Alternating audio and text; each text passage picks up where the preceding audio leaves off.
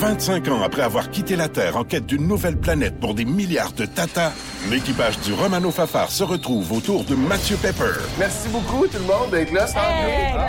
Pour raconter l'aventure qui est devenue une série culte. La première fois que j'ai su que j'allais jouer le Capitaine Patnaud, je capotais. Dans une galaxie près de chez vous, 25 ans de mission. Une série documentaire originale à regarder dès maintenant sur Crave.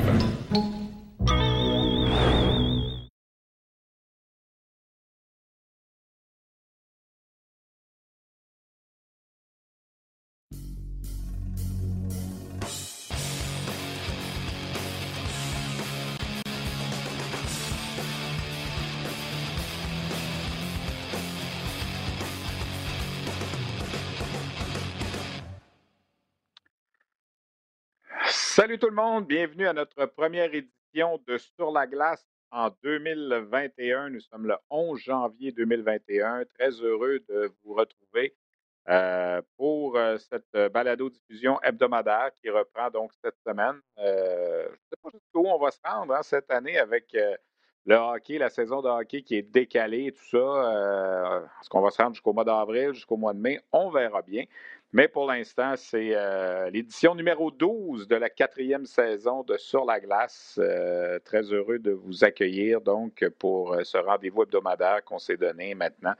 On aura deux invités au cours des prochaines minutes à vous faire entendre. Le directeur général des Foreurs de Val-d'Or, Pascal Daou, qui est très actif sur le marché des transactions. Et on va également parler à quelqu'un qui était sur la glace à Edmonton Mardi dernier, lors de la finale du Mondial junior entre le Canada et les États-Unis, soit le juge de ligne québécois Jonathan Deschamps.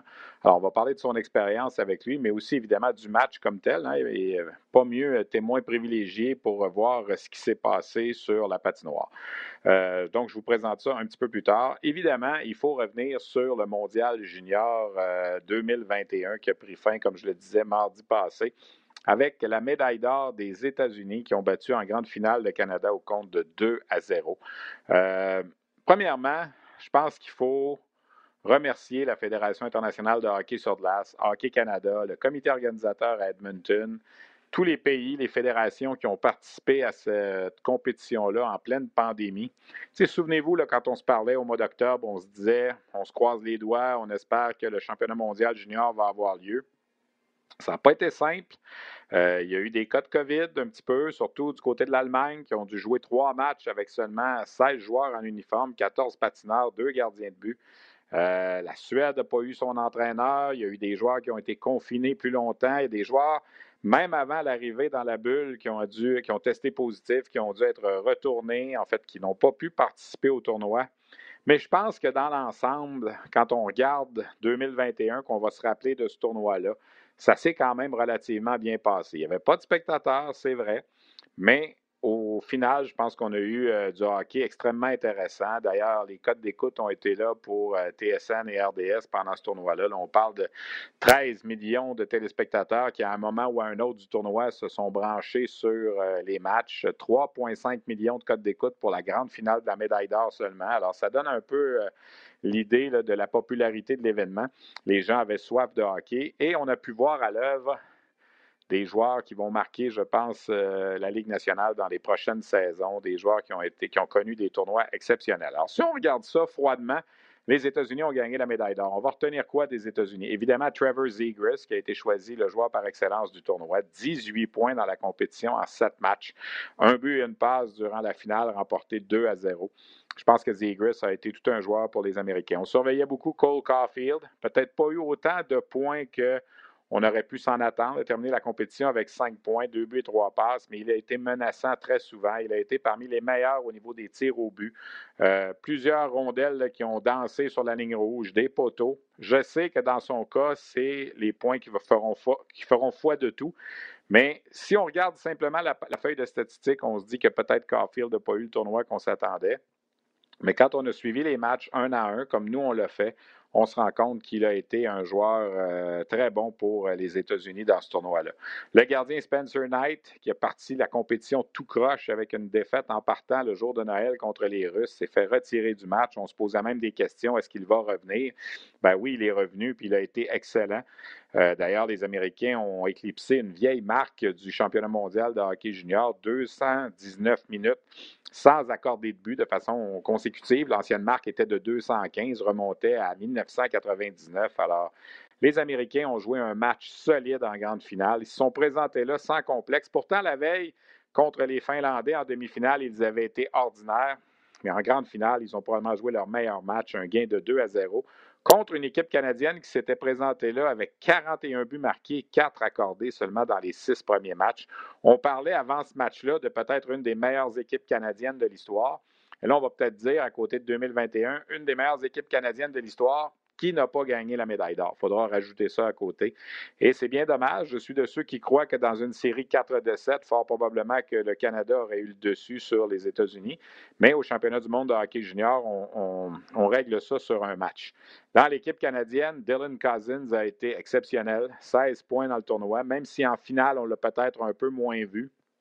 Je pense qu'il a été le, dynamo de cette formation canadienne. Et que dire du gardien québécois Devin Levi? Vous vous souvenez, avant que le tournoi commence, on se disait ben, il y a 20 choix de première ronde dans cette équipe-là. Malheureusement, on a perdu Kirby Dack dès le départ dans le match préparatoire du 23 décembre. Donc, il en restait 19 des choix de première ronde, tous à l'avant ou à la défensive.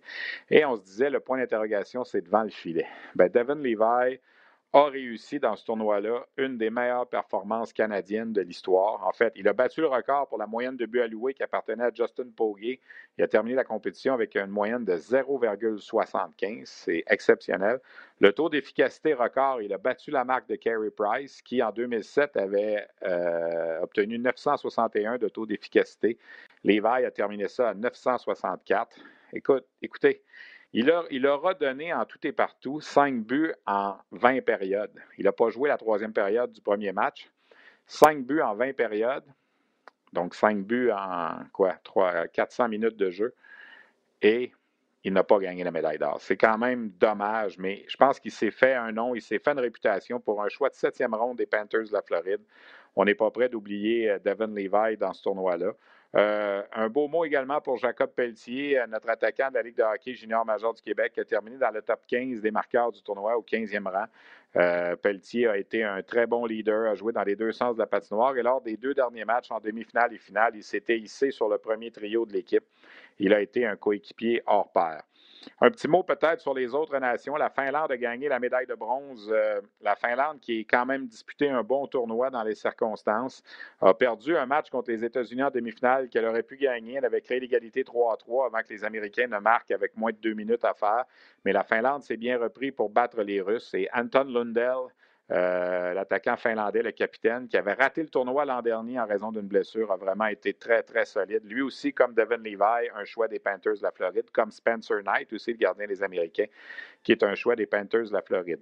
Les Russes auront été décevants. Après avoir battu les États-Unis dans le premier match 5 à 3, ils ont été blanchis deux fois dans le tournoi, dont contre le Canada en demi-finale 5 à 0.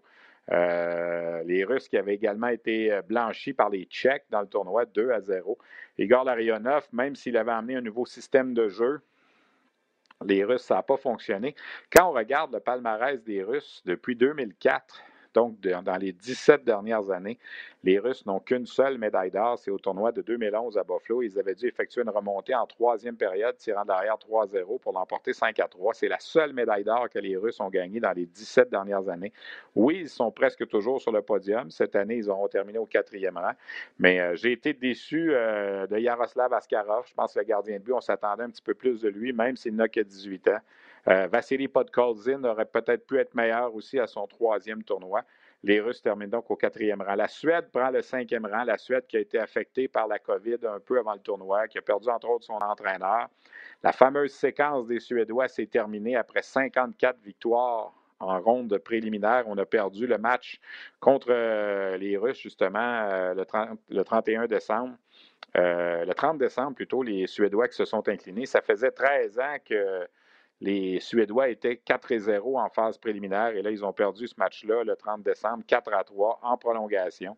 Ça a mis un terme à la séquence et on dirait qu'on s'en est pas remis du côté des Suédois. Le match suivant, on a perdu 4 à 0 contre les Américains. On s'est présenté en quart de finale et on a perdu 3 à 2 contre la Finlande. Donc, euh, les Suédois, quatrième rang, cinquième rang, c'est un peu décevant dans leur cas, mais il y a toujours une puissance euh, parmi les cinq qui doit terminer au cinquième rang cette année, les Suédois. Mon coup de cœur, peut-être au sixième rang, les Allemands qui se sont classés pour la première fois en quart de finale, n'avaient jamais participé à la ronde quart, quart de finale du tournoi. Tim Stutzle, euh, John Peterka et euh, Florian Elias ont été très bons pendant le tournoi. D'ailleurs, les trois terminent euh, dans les meilleurs pointeurs de la compétition. Tim Stutzle, qui est maintenant rendu au camp des sénateurs d'Ottawa. Il est vraiment un attaquant exceptionnel et ça a lancé le débat beaucoup entre lui et Quentin Byfield qui aurait dû être le deuxième choix derrière Alexis Lafrenière du dernier repêchage, ben, Stouzla, honnêtement, a, démontré qu'il serait tout un joueur de hockey. J'ai bien hâte de voir la, carrière que ce bonhomme-là va avoir avec les sénateurs d'Ottawa. Les Allemands qui ont dû jouer, comme je le disais, euh, des matchs à 14 joueurs, qui ont perdu 16 à 2 contre le Canada au départ, mais qui se sont relevés. Ils ont battu les Slovaques 4 à 3 le 28 décembre. Euh, ensuite de ça, ils ont vaincu la Suisse 5 à 4 le 30 décembre pour prendre donc le troisième rang du groupe. Et peu s'en est fallu qu'ils causent une surprise en quart de finale, s'inclinant seulement 2 à 1 contre les Russes. Euh, les Allemands, avec un Moritz Sider, s'il s'était présenté, avec euh, un Lucas Reichel qui, s'il n'avait pas été déclaré à la COVID, aurait été là aussi. Peut-être que ça aurait pu être différent pour les Allemands, mais une belle sixième place quand même, le meilleur euh, classement de leur histoire. Par la suite, ben, peu de choses à dire. Les Tchèques, les Slovaques, les Suisses et les Autrichiens qui ont pris les rangs 7, 8, 9 et 10. Euh, je retiens peut-être du côté des Slovaques qu'ils ont joué le tournoi avec trois joueurs de 16 ans. Ça augure bien pour l'avenir parce qu'à compter de l'an prochain, ces, euh, Slovaques-là auront plus d'expérience pour le tournoi qui aura lieu, encore une fois, à Edmonton et Red Deer. Et on se le souhaite devant des partisans.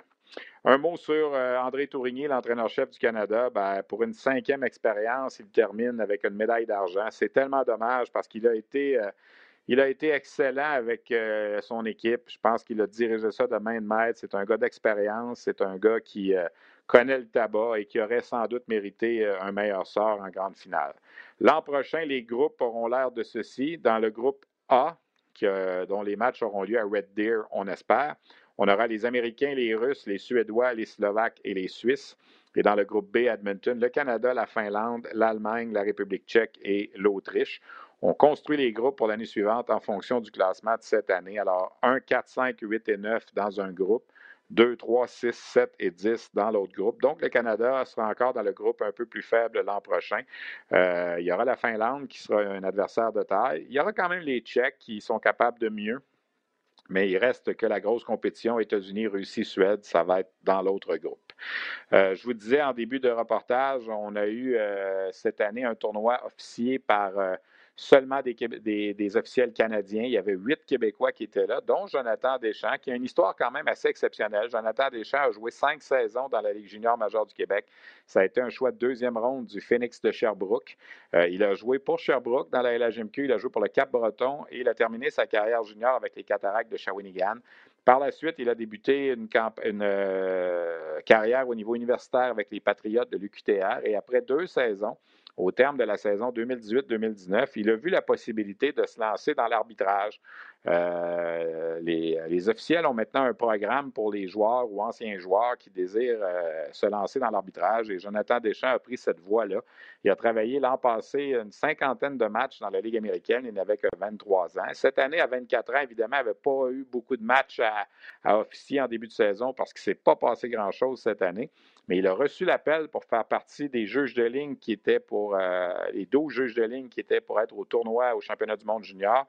Et par ses performances durant la phase préliminaire et la ronde des médailles, ben, il a obtenu le privilège d'être sur la glace en grande finale de la médaille d'or. Lui et Olivier Gouin, qu'on avait d'ailleurs reçu à notre émission ici euh, avant la période des fêtes, les deux ont travaillé le match de la médaille d'or. Alors pour eux, évidemment, c'est la consécration dans un CV, dans une carrière d'arbitre. Quand, arbitre, euh, quand tu travailles un match de médaille d'or au niveau international, c'est vraiment une belle, belle opportunité. Alors je vous présente cet entretien avec euh, Jonathan Deschamps. On a parlé de son cheminement. On a parlé évidemment du match de la médaille d'or aussi. je vous propose ça à l'instant.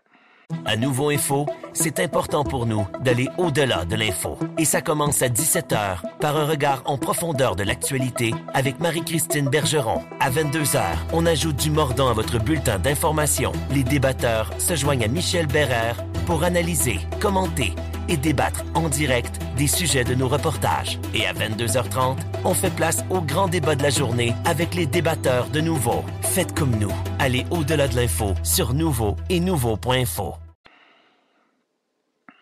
Notre invité, Jonathan Deschamps, juge de ligne à la finale de la médaille d'or du Mondial Junior. Si je t'avais dit ça il y a trois ans, Jonathan, est-ce que ça aurait été quelque chose de possible? Je te dirais que non. ça aurait été, je t'aurais dit, euh, ah ouais, tu non, c'est quelque chose d'assez spécial qui s'est passé. Là. Comme tu dis, si tu m'avais dit il trois ans, je t'aurais jamais cru. Puis même si tu m'avais dit il deux mois, je t'aurais pas cru non plus. Fait que, non, c'est ouais, assez chanceux d'avoir participé à ça. Pour expliquer ton parcours, tu as joué cinq saisons dans la Ligue de hockey junior majeur du Québec. Tu as été un choix de deuxième ronde de Sherbrooke. Tu t'es promené Sherbrooke, Cap-Breton, Shawinigan. Euh, tu t'étais tourné vers le hockey universitaire pendant deux ans avec les, Patriotes de l'UQTR. Et là, soudainement, tu lâches le hockey pour devenir un officiel. si tu nous ramènes là un petit peu, comment s'est fait cette décision-là? Euh, ben, dans ma deuxième année au Patriote, euh, j'avais comme pas perdu la flamme, mais ça ne me tentait plus vraiment de de, toutes les pratiques, toutes ces affaires-là, tout ce qui s'était relié au hockey. Euh, j'étais comme un peu, pas tanné, mais j'étais comme, comme passé à autre chose. Mais je voulais pas nécessairement quitter la game. J'avais pensé peut-être à coacher. Je l'avais déjà essayé. Puis euh, finalement, je me suis dit, pourquoi pas commencer à arbitrer? C'est la meilleure façon de rester dans la game, c'est d'être sur la glace. Puis je ne veux pas nécessairement tout mettre euh, les sacrifices encore pour les pratiques à chaque jour, s'entraîner. Puis j'étais un peu tanné aussi de de, jouer la game, mais je voulais rester sur la glace. Fait que euh, j'ai décidé de commencer à arbitrer. Puis euh, ça m'a mené où est-ce que ça me mène là. Puis je suis bien content d'avoir fait cette édition-là. Puis, euh, tu sais, j'ai parlé, quand j'ai commencé à arbitrer, j'ai parlé avec Michel Cormier. Dans le fond, c'est un, gars de Saint-Louis-France. Puis on habite sa même rue. Mon père l'a coaché quand il était jeune. Puis là, j'avais donné un coup de fil pour lui demander, tu sais, parler un peu d'arbitrage avec, tu sais, comment ça, se comment ça pouvait marcher, puis tout. Puis euh, depuis ce temps-là, c'est lui qui m'a, aidé à monter, puis euh, qui m'aide beaucoup dans mon, dans mon cheminement. Michel Cormier, qui est juge de ligne depuis longtemps là, dans la Ligue nationale, euh, qui, a, qui, a, œuvré dans la LSGMQ aussi avant. OK, là, il y a un programme, je pense, pour les anciens joueurs pour devenir officiel. Puis ça, toi, tu es passé par cette ligne-là. Tu n'es pas passé par la ligne qu'on voit la majorité des officiels du circuit. Là. si tu nous parlais de ça un petit peu, là? Oui, ben dans le fond, euh, c'est ça, étant un ancien joueur, euh, il y a quelque chose, il y, a un camp qui se passe souvent, c'est en août, c'est le Nature Exposure Combine. C'est beaucoup d'anciens joueurs qui vont là. Euh, c'est comme une nouvelle mode qui essaye, là. C'est, eux autres, leur mentalité, c'est les anciens joueurs avec leur hockey IQ et leur patin peuvent plus facilement peut-être s'adapter au hockey professionnel. Fait que moi, j'ai passé par là, j'étais allé à ce camp-là. Puis de là, c'est là que j'ai eu mon contrat de la l'année passée. Mais j'avais déjà commencé à arbitrer avant, c'est-à-dire que ma deuxième année au Patriote, je te dis à partir de décembre, euh, j'ai eu mon accréditation. J'ai commencé à arbitrer du hockey mineur. Tu sais, j'ai tout fait. Je fais du novice B, comme j'ai fait du midget 2B. Tu sais, je les ai pas mal tout fait. Fait que euh, c'est ça. Fait que durant cette année-là, après cette année-là, j'ai eu au, au, camp d'Exposure Combine à Buffalo. Puis de, de là, c'est là que j'ai eu mon contrat de la Ligue américaine puis que ça a commencé à débouler. Fait que dans le fond, tu as seulement une saison d'expérience, si on veut, parce que cette année, il n'y a presque pas eu de hockey. Non, c'est ça. Ouais, c'est ça. Ben, dans le fond, j'ai l'an passé. L'an passé, j'ai travaillé full-time dans la ligne américaine, j'ai à peu près une cinquantaine de matchs. Euh, puis, tu sais, quelques matchs de hockey mineur aussi l'année d'avant. Fait que je te dis que c'est pas mal ça, mon, mon, expérience en tant qu'arbitre. Euh, comme tu dis, cette année, j'ai fait peut-être euh, au début de l'année, avant que la deuxième vague parte, j'ai fait peut-être 3-4 games, mettons, budget 3, junior 3. Tu envoies maintenant la possibilité de faire carrière? Oui, ben oui. après, après ce tournoi-là, je pense que c'est mon but vraiment d'atteindre la Ligue nationale et de faire carrière là-dedans. Comment ça s'est passé le tournoi? Euh, vous avez vécu le confinement, vous aussi, comme les joueurs. J'ai parlé à Olivier Gouin avant que le tournoi commence. On a fait une petite entrevue comme ça pour notre, euh, notre balado diffusion aussi. Euh, comment ça s'est passé pour vous autres, tout ce processus-là? Puis ce qui t'a mené, dans le fond, à participer au match de la médaille d'or, justement, avec Olivier Gouin? Oui, c'est ça. Ben, dans le fond, à partir du 6 décembre, on s'est confiné chez nous, à la maison. On avait trois tests de COVID à faire. Il fallait que les trois soient négatifs. Après ça, on est arrivé à Edmonton le 13. Puis de là, on avait cinq jours dans notre chambre tout seul. Dirais que ces, cinq jours-là, ils ont paru comme étaient peut-être deux mois. C'était long à maudit, mais on, a passé au travers. Puis on avait des séances euh, fitness, comme, comme ils disent, virtuel, sur Zoom. Puis on avait des meetings aussi avec les entraîneurs puis ces choses-là. Fait que ça, après ces cinq jours-là, on a pu sortir de nos chambres. Mais là, il y a eu des cas positifs avec l'équipe de Suède, de l'Allemagne. Fait qu'on était supposé avoir des matchs. Finalement, ils ont été cancellés. Fait que ça a été comme un autre quatre jours qui quand même était assez long. Quand, même si on était sortis, on n'arbitait pas. On avait hâte de toucher à la glace. On a patiné un peu, mais ce n'était pas, comme une vraie game. Fait qu'on avait vraiment hâte d'embarquer et de pouvoir arbitrer. Ça faisait quand même depuis mars qu'on n'avait pas rien fait. Là. Que ce soit les joueurs puis nous autres aussi. On passe beaucoup aux joueurs qui n'ont pas joué beaucoup, mais ça reste que les arbitres. Euh, j'ai pas touché à la glace depuis à peine depuis mars. Fait que, a été belle fun de sauter sur la glace. De, de, Je dirais que ça, ça reprend assez vite quand même. Même, euh, même si on a eu saboté comme deux périodes avant la, les, les, matchs euh, de la ronde préliminaire, on a eu saboté deux périodes à cause qu'il y avait juste comme quatre games. En tout cas. Puis, il avait séparé ça en plusieurs ouais, il avait séparé ça. Chaque arbitre habitait comme une période là, durant ces matchs-là. Puis, euh, mais je te dis, ça a pris assez vite, là, euh, surtout euh, avec l'intensité du match, tout, tu n'as pas le choix de, de prendre ça rapidement. Puis là, à chaque match, il y a des gens qui vous évaluent et un peu comme pour les joueurs, c'est avec ces évaluations-là qu'on décide qui on garde pour les demi-finales puis les deux finales. Exact, c'est ça. Après, on a des superviseurs, puis après chaque game, dans le fond, les autres, ils évaluent le match. Fait qu'après le match, ils viennent dans la chambre, on en jase un peu de, de ce qui s'est passé. Tu sais. Ils, nous donnent, leur point de vue d'en haut, puis nous autres, on donne notre point de vue de sa glace, c'est comme on a vu ça. Puis eux autres, après ça, ils remplissent une feuille là, avec des, critères, puis euh, eux autres, ils gardent ça comme en note. Puis euh, lorsque c'est à prendre décision, ils sortent de ça, puis euh, c'est le moment qu'ils prennent leur décision. Alors, tu as gagné la médaille d'or du tournoi parmi les arbitres. Vous êtes quatre qui avaient travaillé. c'est quand même incroyable parce que tu n'as pas beaucoup de millage, on va se le dire. Là, Puis oui, tu as joué au hockey junior, mais en termes de, de juge de ligne, c'est tout un exploit que, que tu as réalisé. Oui, vraiment. Je suis vraiment fier et vraiment content de pouvoir participer à ça. C'est vraiment unique comme expérience parce que des arbitres canadiens qui vont dire Canada médaille d'or, ça ne se reverra sûrement plus jamais parce que normalement, c'est pas comme ça que ça fonctionne. Puis, en tout cas, on était vraiment privilégiés de pouvoir participer à ça. Puis, c'est un match d'une vie, dans le sens que, comme je disais, j'ai même vécu trois matchs d'une vie en, peu de temps, dans le sens que le 31 décembre, j'ai appris Canada-Finlande. Je me dis, c'est peut-être le plus gros, c'est peut-être mon plus gros match du tournoi, puis c'est peut-être le plus gros match de ma vie jusqu'à maintenant. Après ça, j'ai eu la demi-finale Canada-Russie, la même chose. Puis finalement, j'ai eu la finale. Fait c'est comme trois gros matchs que j'ai eu en peu de temps. Puis euh, non, c'est, comme je te dis, c'est, une expérience unique que, on ne verra sûrement jamais. Écoute, j'ai envie de profiter de ton œil. Tu es un ancien joueur. Tu étais mm-hmm. sur la glace pendant ce match-là, Canada-États-Unis. Nous autres, on l'a analysé de, tous les, de toutes les façons.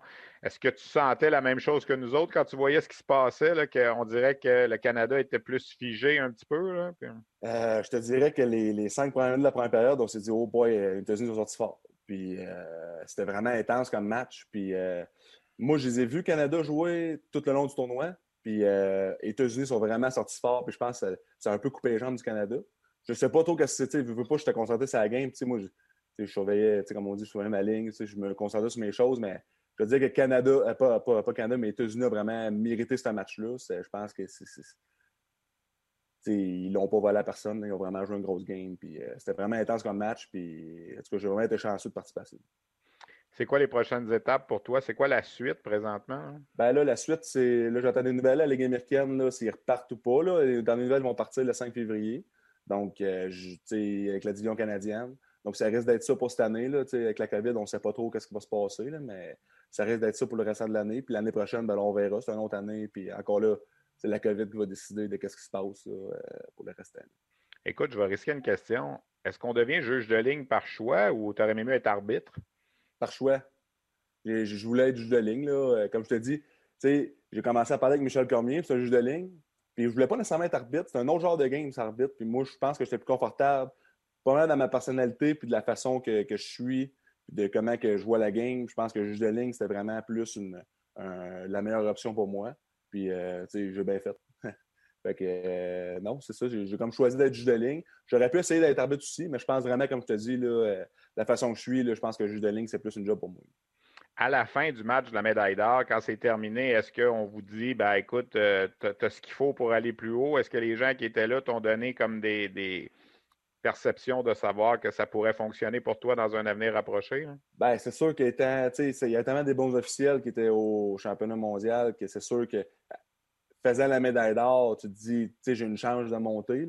Euh, c'est sûr qu'on a eu notre perdu après un match, comme, comme c'était les, autres matchs d'avant, mais oui, je te dirais que j'ai eu des très bons commentaires. Puis c'est sûr que on m'a dit, lâche pas, puis on continue à travailler fort. Puis euh, c'est sûr que comme je te dis, la Ligue nationale, c'est sûr que c'est un, objectif qui, qui, pourrait être atteint d'ici peu si je continue à faire ce que j'ai à faire. Euh, J'avais parlé avec René Fazel, le président de la Fédération internationale, puis on avait c'est une question qu'on avait abordée, le fait que c'était pour être que des officiels canadiens cette année, puis il avait dit bah, peut-être que certains pays vont il avait pris l'expression vont râler un petit peu, mais dans l'ensemble, il n'y a pas eu de controverse d'arbitrage cette année. Je pense qu'honnêtement, ça s'est euh, très, très bien passé. Hein. Oui, on est très content. Puis notre boss aussi était très content après le tournoi. Il a dit on n'a pas eu de plainte, on n'a pas, comme tu dis, il n'y a pas eu de controverse. Il y a eu des reprises vidéo, dont le jeu que j'étais la game contre la Russie, que c'était vraiment serré, mais on a eu le bon cadre. Je pense que toutes les reprises vidéo qu'on a eues, euh, le call était là, puis il n'y a pas eu de controverse, il n'y a pas eu de. C'est sûr que durant le match, je veux pas, il va y avoir des moments intenses, il va y avoir des moments que on n'a pas nécessairement le même, point de vue avec l'entraîneur ou les joueurs, mais ça, c'est normal, c'est dans n'importe quel game, c'est le même. Puis euh, que ce soit un arbitre canadien ou un arbitre finlandais, tu n'as pas le même, euh, même point de vue, tu n'as pas le même point de vue. Mais je pense que tout au long du tournoi, on a eu le même standard, on a eu de l'arbitrage de qualité tout le long du tournoi, je pense que tout le monde était content là-dedans. Ben écoute, félicitations. Si le rêve de jouer dans la Ligue nationale ne s'est pas matérialisé, peut-être que dans pas grand temps, tu vas patiner à côté de Connor McDavid quand même dans la Ligue nationale. Puis ça, ben, c'est quand même pas rien. Non, c'est ça. Ben oui, on espère. Merci beaucoup, Jonathan, d'avoir pris le temps. Félicitations pour euh, ce que tu as vécu. Puis comme on dit, euh, on lâche pas. Merci beaucoup. Yes, merci à toi. Alors voilà, Jonathan Deschamps qui était sur la glace pour la finale de la médaille d'or du Mondial Junior 2021. Lui qui a à peine un an et demi porté encore les couleurs des euh, Patriotes de l'UQTR au hockey universitaire euh, québécois. Alors, c'est quand même exceptionnel ce qu'il a réussi. On lui souhaite bonne chance et à 24 ans, ben, l'avenir pour lui est ouvert pour devenir peut-être un jour un juge de ligne à temps plein dans la Ligue nationale de hockey. Euh, voilà donc qui complète notre segment sur le mondial junior. Évidemment, on va en garder des souvenirs bien différents. En ce qui me concerne, je l'ai vécu de la maison cette année. La description des matchs en studio, RDS a présenté 29 matchs en direct, 25 du tournoi, plus 4 euh, matchs préparatoires. On espère qu'on n'aura pas à revivre une situation comme celle-là l'an prochain. Le tournoi qui revient à Edmonton l'an prochain est Red Deer, justement parce que cette année, on a dû le tenir dans un format différent. Euh, le tournoi qui sera en Russie en 2023 et qui retrouvera la Suède en 2024. Ça devait être la Suède l'an prochain. On a inversé 2022 et 2024 pour permettre au Canada de honorer les billets qui avaient été vendus cette année à tous les nombreux partisans de l'Ouest canadien qui auraient aimé euh, assister à la compétition cette année. Ces gens-là ont déjà leurs billets pour euh, l'an prochain. La Ligue de hockey junior major du Québec a annoncé euh, le retour de ses activités. C'était un peu prévu, mais là, c'est un petit peu plus concret. À compter du 22 janvier, on va créer quatre mini-bulles à Shawinigan, Chicoutimi, Drummondville et Rimouski. Euh, on va jouer des matchs les 22 et 23 janvier. Chacune de ces 12 euh, formations du Québec-là va avoir la chance de jouer deux matchs. À Shawinigan, on va retrouver, outre les Cataractes, les Huskies de Rouen-Noranda et les Tigres de Victoriaville. À Drummondville, en plus des Voltigeurs, il y aura les Foreurs de Val-d'Or et les Olympiques de Gatineau. À Chicoutimi, en plus des Saguenayens, il y aura le Phoenix de Sherbrooke, qui n'a que cinq matchs de jouer cette année, et le Drakkar de Bécomo. Et enfin, à Rimouski, on aura, en plus de l'Océanique, l'Armada de Blainville-Boisbriand et les Remparts de Québec. Pour ce qui est des six équipes des Maritimes, les 22 et 23, on espère être capable de, voyager entre les villes et de disputer euh, deux matchs pour chacune des formations les 22 et 23 janvier prochain. À compter du week-end suivant, du 29 janvier, et ça jusqu'au 7 février, on va recréer trois bulles au lieu de quatre. Donc, on va laisser tomber Shawinigan. Il y aura des bulles à Chicoutimi, Drummondville et Rimouski. Et là, il y aura quatre équipes dans chacun de ces endroits-là.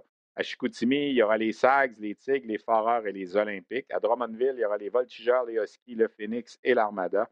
Et à Rimouski, il y aura l'Océanique, les Remparts, le Drakkar et les Cataractes. Et ces équipes-là vont être là pour huit jours pour disputer six matchs entre le 29 janvier et le 7 février. Donc, chaque équipe va affronter les trois autres de sa bulle en deux occasions.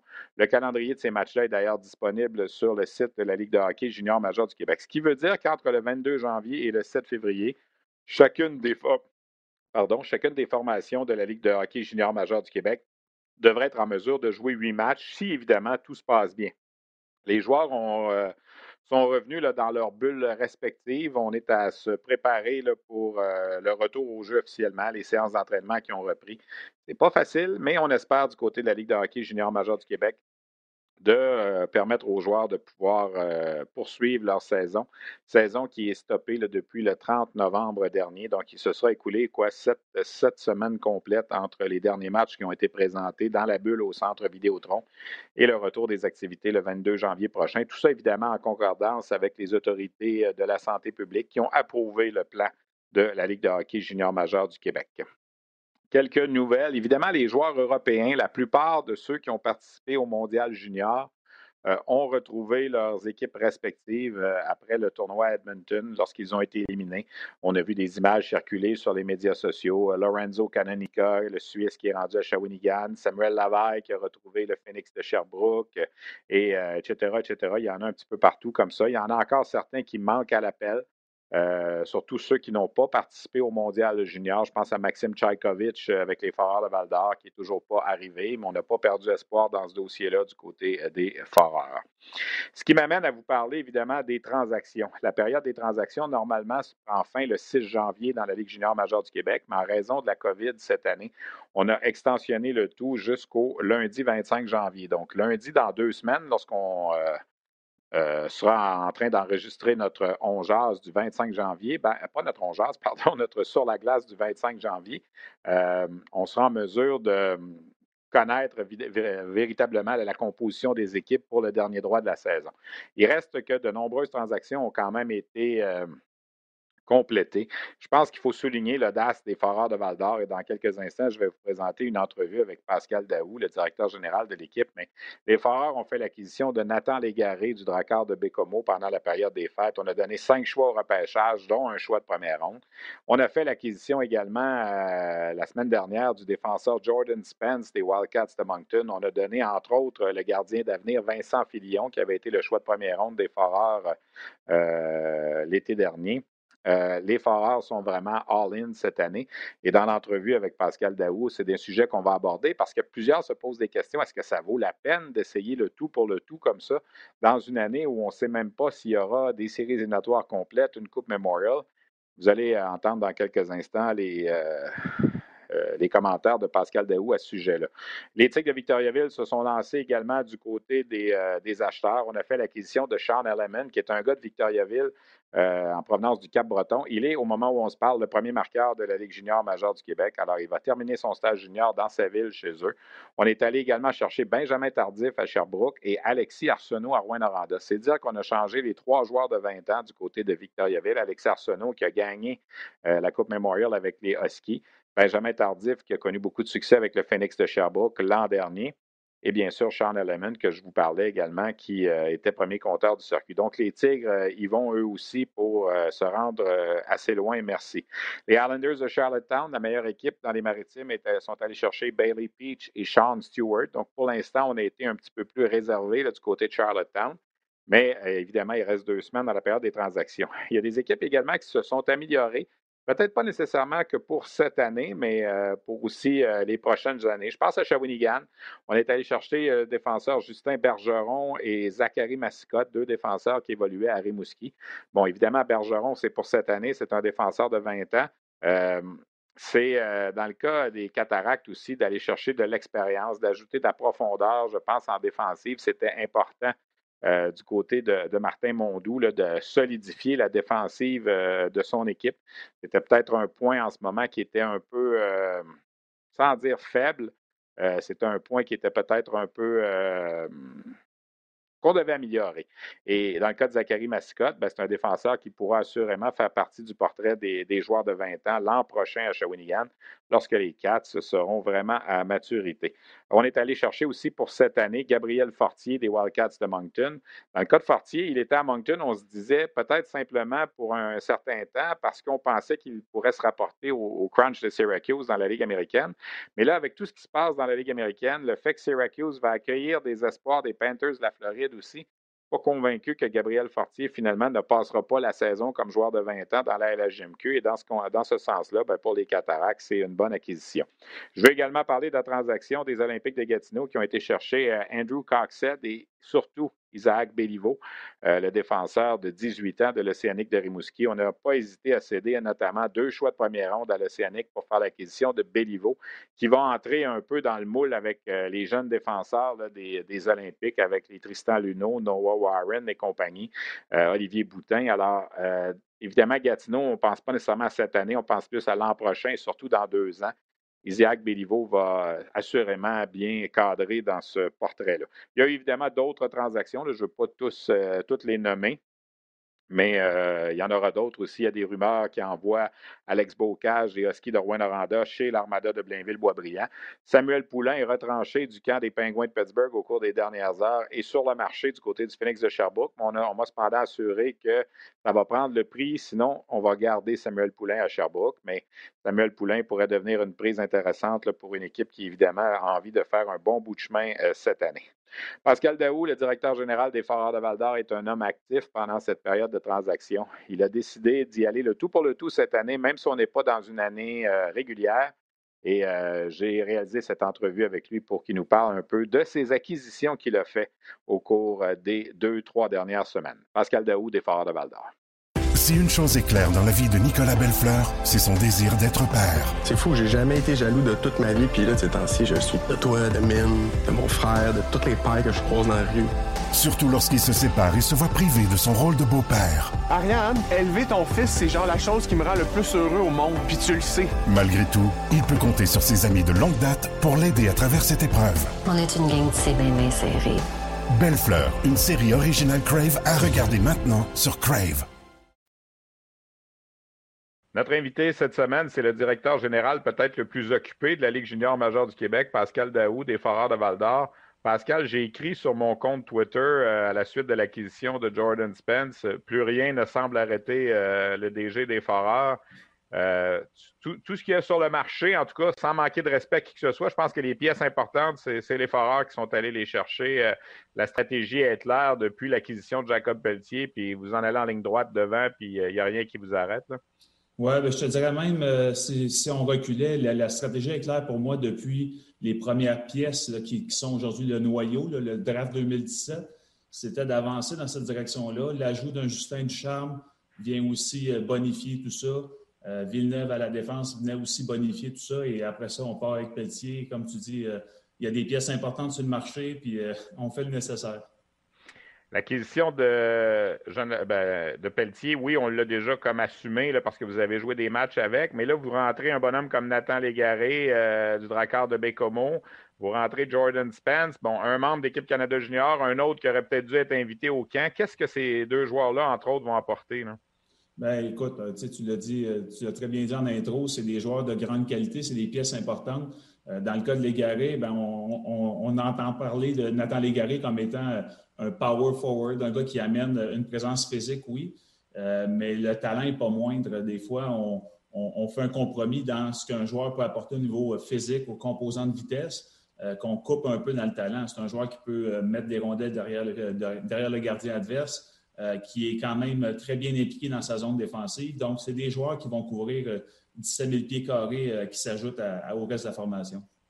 Jordan Spence, ça demeure un anglophone des maritimes. C'est toujours un petit peu plus, des fois, difficile d'attirer ces gars-là. Je sais que les Huskies l'ont fait avec Noah Dobson, qui peut peut-être être un bon comparable. Euh, dans le cas de Jordan Spence, lui aussi, l'idée de venir se joindre au Forard, de, partir quand même, de, il est originaire de l'île du Prince-Édouard, puis de s'en venir à Val d'Or dans, la situation qu'on connaît aussi avec la pandémie, puis tout ça. Est-ce que ça a été difficile de le convaincre? Comment il a réagi?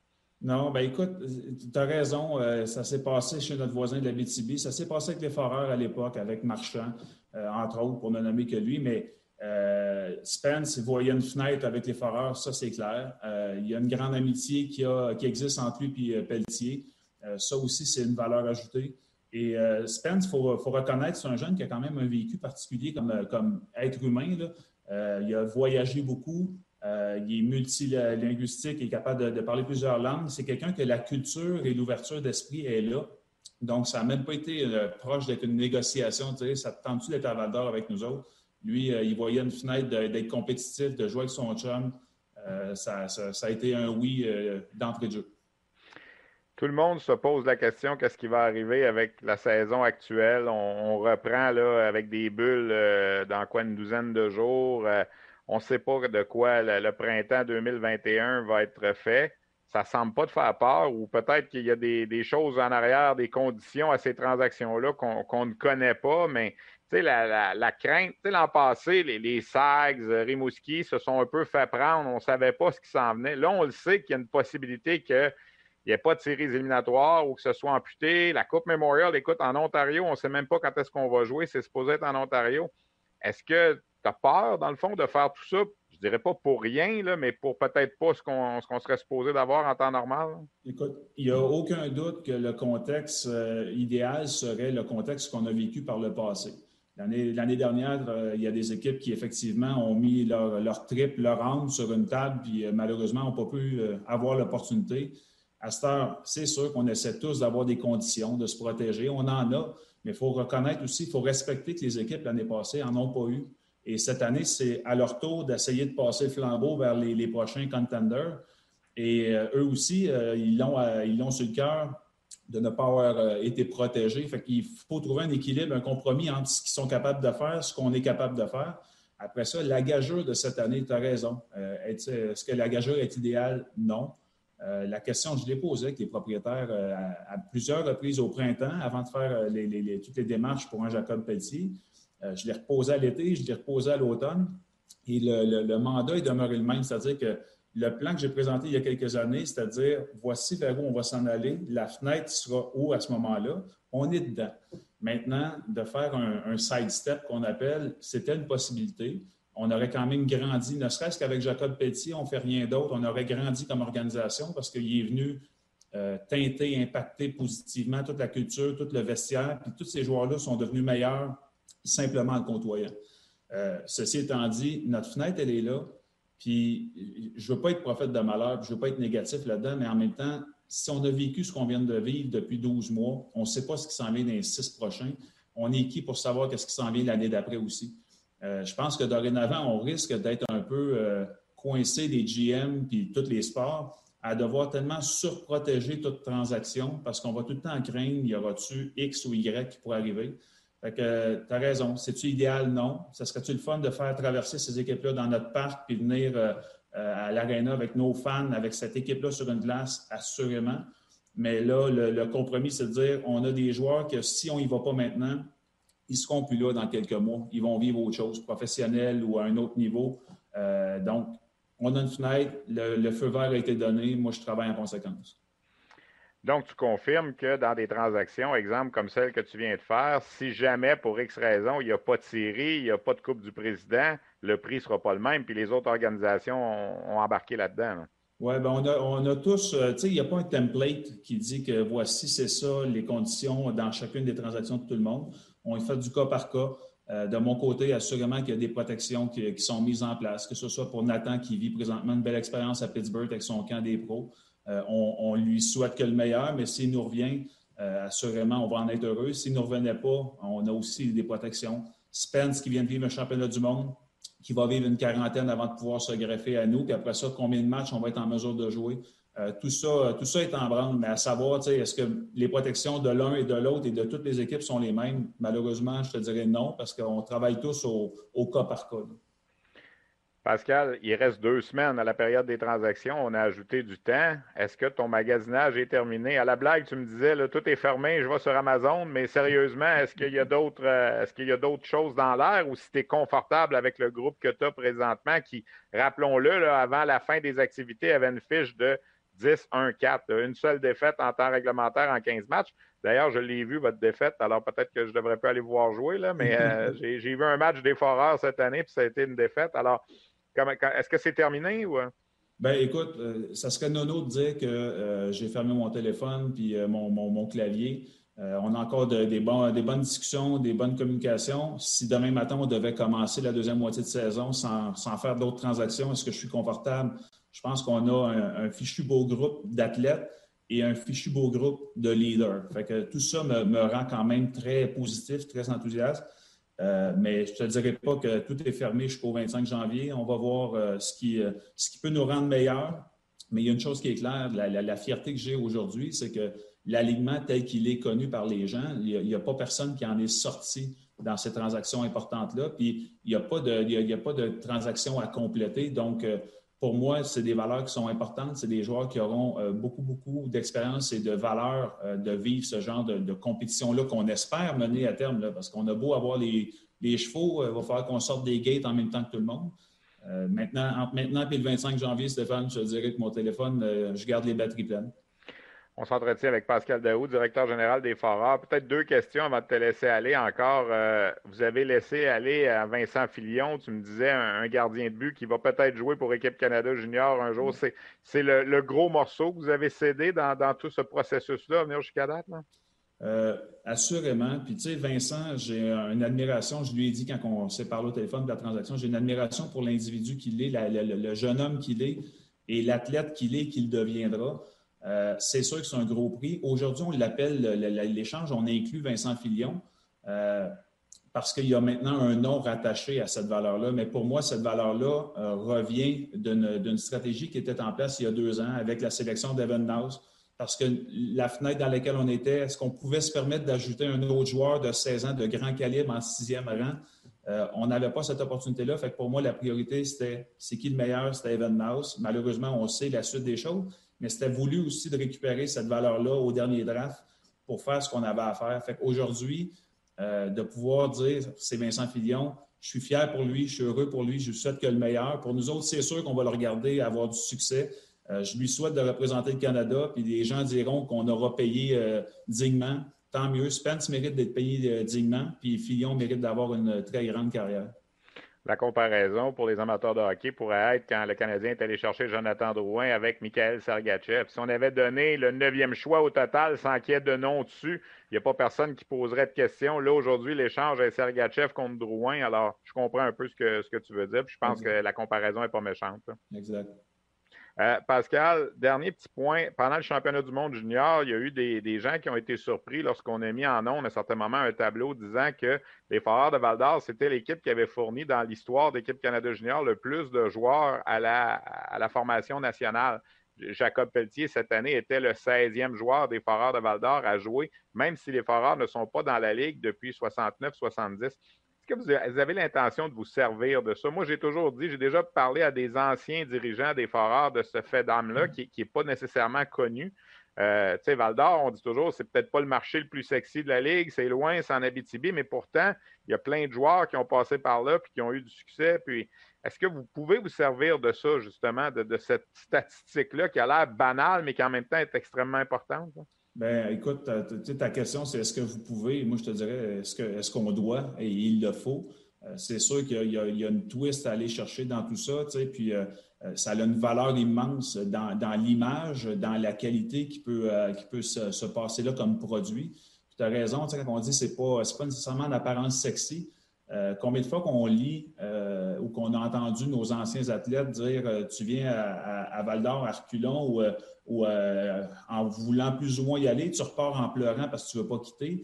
Euh, si jeunesse savait, vieillesse pouvait, tu sais, souvent, tu n'es pas vieux quand tu as 20 ans ou quand tu as 19 ans, mais combien de joueurs de 19-20 ans réalisent avec leur vieillesse de cet âge-là qu'ils regrettent qu'à 16-17 ans, ils n'aient pas vécu l'aventure? Il y a de quoi, il y a une magie particulière euh, qui se passe dans un amphithéâtre comme à Val d'Or. Les partisans sont, ont une proximité avec les jeunes c'est un vrai aréna junior où ce que l'ambiance, euh, elle est exponentielle quand on commence à avoir des performances comme on souhaiterait avoir.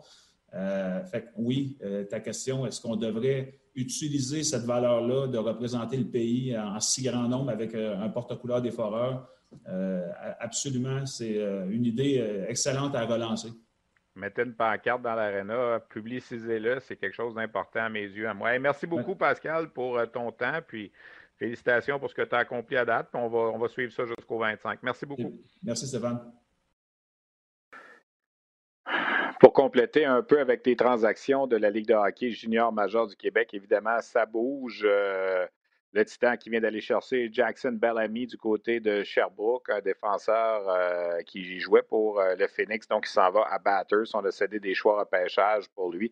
Dans le cas du Phoenix de Sherbrooke, je pense qu'on s'est vraiment rangé euh, du côté des vendeurs. C'est pourquoi j'ai l'impression que Samuel Poulain va quitter d'ici le 25 janvier prochain.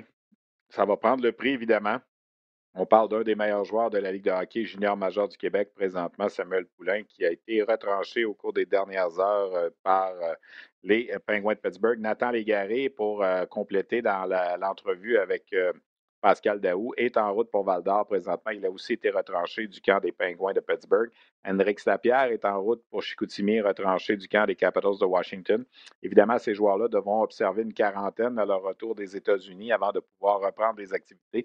Donc, on peut penser qu'ils ne seront pas disponibles pour les matchs du 22-23 janvier.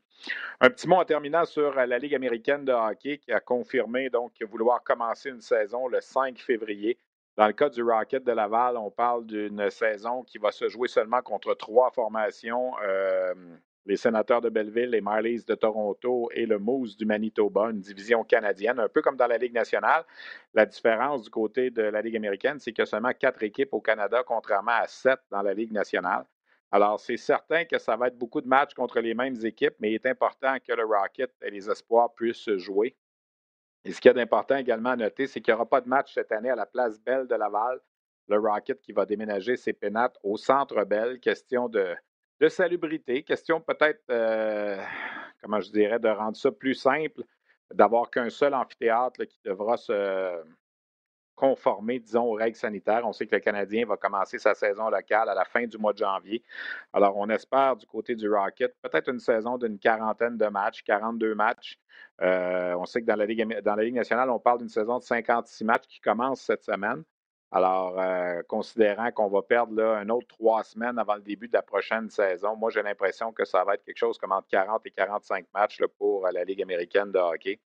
Euh, on espère évidemment être en mesure de vous présenter des matchs à RDS du Rocket de Laval au cours de la prochaine saison, mais ces matchs locaux-là seront disputés au Centre Bell, euh, évidemment sans la présence des partisans, du moins en début de saison. On verra au fur et à mesure que les semaines vont passer si on sera en mesure d'ajouter des, euh, des partisans. Parlant de la Ligue américaine, on a confirmé l'embauche de Harley Moore, une femme au titre de vice-présidente opération. Alors, c'est ça a été euh, confirmé par le président de la Ligue, Scott Howson. Donc, euh, acquisition intéressante pour la Ligue américaine de hockey. Et je termine ce balado-diffusion avec la nouvelle qui est sortie au cours des dernières heures à l'effet que Noah Jolson, le défenseur du Canadien, qui a joué aussi avec le Rocket de Laval, a été réclamé au balotage par les Panthers de la Floride. Il avait été soumis au balotage parce qu'on voulait le retourner avec le Rocket de Laval. Euh, donc, le Canadien le perd pour absolument rien. C'est encore une fois un choix de première ronde qui comme on dit, euh, va avoir été classé dans la catégorie des échecs, même si dans son cas, c'est beaucoup plus les blessures qui auront fait mal. Je me questionne euh, sur la pertinence d'avoir conservé peut-être un Victor Mété dans l'alignement à la place d'un Noah Jolson. Euh, évidemment, c'est ouvert à la discussion. J'aurais peut-être été plus enclin à placer Victor Mété au balotage que Noah Jolson. Est-ce que Mété aurait aussi été réclamé par une autre équipe? C'est possible, mais en admettant que les deux puissent être réclamés. Jolson ou Mété, lequel des deux on veut peut-être travailler avec et lequel des deux a peut-être le plus de potentiel, mettons, dans quatre ou cinq ans? Je me questionne là-dessus. J'ai mis ça dans les. Euh, j'ai mis ça sur mon fil Twitter, beaucoup de réactions là-dessus, puis on va en parler à Hockey 360 également aussi.